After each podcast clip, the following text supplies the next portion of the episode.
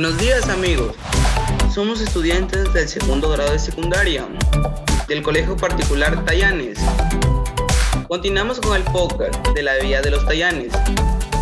Soy Alfonso y estoy acompañado de mis amigos Diego. Hola Alfonso, buenos días. Valentino. Hola chicos, buenos días. Y Anaí. Hola chicos. El episodio de hoy trata sobre la economía de los Tayán.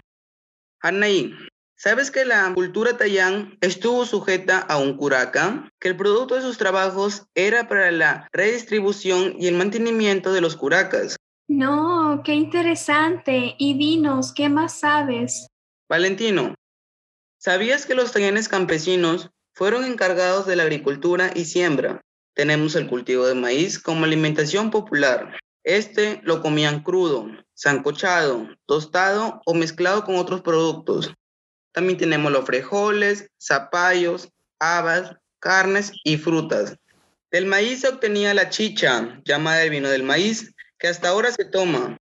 Hablando de chicha, ¿alguien ha probado? Sí, yo sí la he probado, la hacen en el Bajo Piura. Algún día iremos. Diego, ¿sabías que también cultivamos algodón, el cual será para confeccionar prendas de telas e hilo? En el caso de las frutas, cultivaron la lúcuma, la guayaba, el pepino y otras. Wow, no sabía que tantas frutas cultivaban. Interesante, ¿verdad, chicos? Que hasta hoy comemos. ¿Quién no comió una rica guayaba? Mmm, qué rico. Ahora les estaré hablando sobre los tallanes pescadores y salineros. Ellos se especializaron en actividades alrededor de la pesca, ya que esta era la actividad principal entre los grupos que vivían en la costa.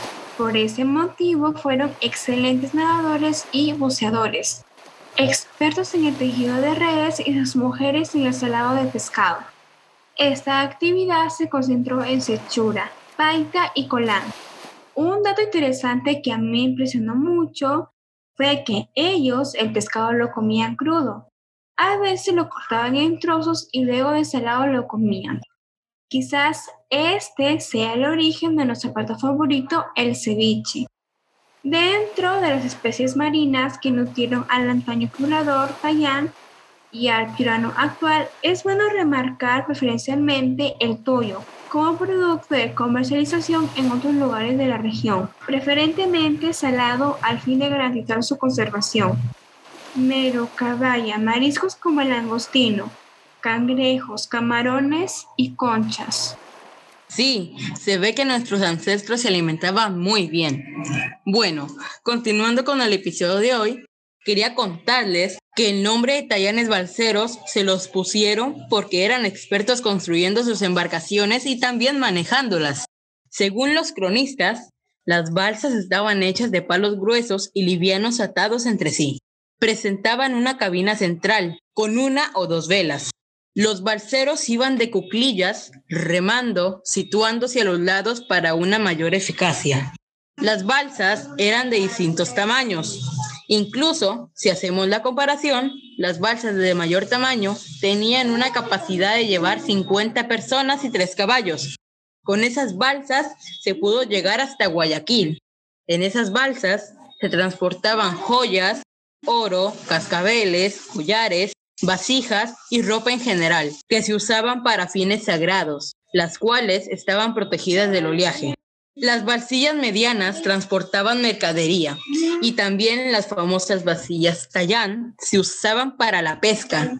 Por ello, eran considerados excelentes pescadores. Actualmente este tipo de embarcaciones se emplean en la pesca artesanal. Les contaré que los miembros de esta cultura también eran los encargados de intercambiar los productos de una comunidad a la otra e incluso intercambiaban productos con aquellos que no hablaban el mismo idioma. El más claro ejemplo de esto fue el curacazgo de Narigualá. El intercambio o trueque lograba regular el desequilibrio de productos de cada zona y satisfacía las deficiencias en alimentos, vestidos, material de construcción, utensilios, objetos de ofrendas, etc. Eran excelentes artesanos, pues se encargaban de la alfarería, de los tejidos y de la fabricación de utensilios domésticos hechos de calabaza y de mate. Ejemplo, el curacazgo de Catacaos, el curacazgo de Simbilá y el curacazgo de Poechos. También dominaron la ganadería en la región Tayán, que no solo permitió la presencia del ganado apto para el transporte de carga, sino también para aprovechar su carne en consumo doméstico. La ganadería se basaba en el pastoreo y el cuidado del rebaño de camélidos, como por ejemplo las vicuñas, las llamas, la alpaca que existieron en la costa y sierra de Piura actual. Es necesario recordar que las primeras llamas que admiraron a la corte hispana de Felipe V fueron tomadas en el valle de Tumpis y el Chira. Pero una pregunta, Valentino. ¿Cómo sabían que habían llamas en esos lugares? Lo sabían por los registros arqueológicos de restos óseos de estos camélidos, que datan del intermedio temprano 200 a.C. hasta 600 después de Cristo. Gracias chicos por la información. Hasta aquí ha terminado nuestro episodio. Espero que haya sido de su interés y agrado.